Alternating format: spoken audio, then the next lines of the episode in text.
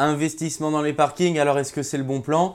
Je vais vous donner tous mes conseils sur l'investissement en parking, vous dire si c'est intéressant ou non dans cette vidéo.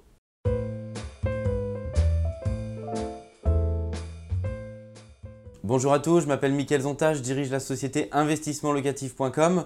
On accompagne des centaines d'investisseurs avec mon équipe sur le marché parisien, dans toute l'île de France et à Lyon et sa région. Et je voudrais aujourd'hui vous donner mes conseils sur le parking. On entend souvent l'investissement dans un parking, est-ce que c'est un bon plan? Certains disent oui, il y a d'autres qui pensent que non. Je vais essayer de vous donner mes conseils qui vont vous éclaircir pour savoir si c'est bon pour vous ou pas d'investir dans un parking.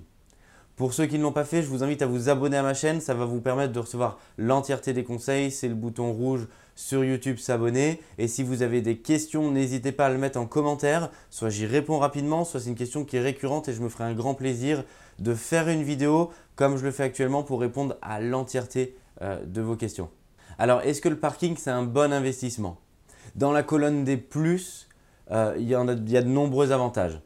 En 1, le coût n'est pas très élevé. C'est bien entendu moins cher qu'un appartement. Ça va donc permettre à ceux euh, qui ne peuvent pas forcément au départ, puisqu'il faut bien débuter, c'est normal, investir dans un appartement, de pouvoir commencer à investir. Et c'est une excellente chose. En deux, effectivement, il y a a priori moins de turnover que dans un appartement, puisque la personne qui va vous louer le parking, euh, bah, c'est pour garer sa voiture, elle doit habiter dans le quartier ou à proximité ou à proximité de son lieu de travail. Et donc, il y a un faible turnover, le locataire va rester euh, beaucoup plus longtemps, donc ça va vous permettre euh, effectivement d'être sécurisé à ce niveau-là. Le troisième élément sur le parking, c'est l'entretien. Il ne va pas y en avoir. On va pas avoir de fuite d'eau, on ne va pas avoir de problème de ballon d'eau chaude sur un parking. Donc en termes de gestion, ça va effectivement ne pas être chronophage du tout et c'est plutôt euh, très intéressant et une bonne nouvelle. Et malheureusement pour tous les investisseurs en parking, il n'y a pas que des bonnes nouvelles. Il faut pondérer les choix entre ce que vous, vous souhaitez, les bonnes nouvelles que je viens de citer, ou les mauvaises et les aspects un petit peu plus négatifs euh, que je vais vous détailler. Le premier qui est un petit peu gênant dans le parking, c'est la valeur en soi du parking et la valeur que ça génère.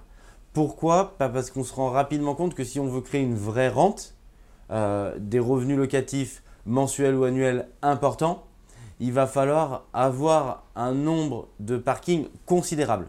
Donc effectivement, c'est un problème puisque l'intérêt, il est effectivement de pratiquer l'effet de levier en banque et de pas forcément l'acheter cash, sinon il n'y a pas beaucoup d'intérêt. Et du coup, il va falloir que j'en achète beaucoup, beaucoup, beaucoup, beaucoup. Donc soit passer beaucoup en banque, soit acheter des lots de parking. Mais dans ce cas-là, celui qui peut acheter des lots de parking a la capacité d'acheter un appartement. Parce que le but du jeu quand même de l'immobilier à la fin, c'est qu'en valeur, ça génère beaucoup de revenus locatifs. Celui qui s'endette sur 20 ans sur un parking, c'est très bien. Mais au bout de ces 20 années, ça va générer, si par exemple on prend un prix moyen à 80 euros pour le, prix d'une place de parking, bah, ça va générer 80 euros par mois. On se rend compte que quand on déduit quand même quelques frais liés à cette rente, ça va être faible, où il va falloir que j'achète beaucoup, beaucoup, beaucoup pour avoir beaucoup de revenus locatifs, puisqu'en fonction de la zone où je me trouve, un studio, ça va être entre 500 et 800 euros. Et du coup, je vais générer bah, beaucoup plus de revenus locatifs sur un appartement entre x5 et x10 euh, par rapport à mon parking. Sur le parking, vous allez également avoir la taxe, hein, la taxe foncière, et souvent elle est très élevée. Elle peut représenter euh, entre 1 et 2 jusqu'à 2 mois euh, de loyer de votre parking, bah, c'est considérable. Du coup, c'est à prendre en ligne de compte. Quand votre parking est également dans une copropriété, ce qui est généralement le cas, vous allez avoir des charges minimes proportionnelles qui vont y être affectées. Mais il faut bien balayer l'ensemble de tout ça, puisque si l'ensemble des charges de la taxe foncière vous enlève déjà euh, trois 3 mois de loyer, bah, effectivement, on se rend rapidement compte que du coup, euh, un studio va potentiellement être beaucoup, beaucoup plus intéressant. L'autre élément à prendre en compte, c'est le parking, mais quand il est boxé, de plus en plus de personnes ne le louent pas forcément en parking, mais pour augmenter la rentabilité, vont le louer en stockage. Ça peut être une très bonne chose. Il faut regarder la localisation et la ville dans laquelle vous vous trouvez. Ça peut être un très très gros avantage et être extrêmement rentable. Il faut regarder si ce box, vous pouvez le louer en stockage et pas forcément en parking parce que vous pouvez des fois en tirer un gain qui est beaucoup plus significatif, c'est-à-dire augmenter la rentabilité de 20 à 30% par rapport à, la location sur un emplacement de voiture. Attention à bien surveiller, c'est également une variable, l'évolution du prix de l'emplacement de la place de parking. Dans les très grandes villes, on voit se dessiner euh, une mouvance qui est que les très grosses villes, de plus en plus, on commence à parler peut-être un jour de l'interdiction euh, aux voitures de rentrer euh, dans ces villes-là ou qu'il y ait une sorte de péage avant de rentrer dans ces villes-là de manière à désencombrer les villes. Donc il faut aussi essayer d'avoir une perspective et de prévoir ce qui peut se passer en fonction de la zone d'investissement de votre parking.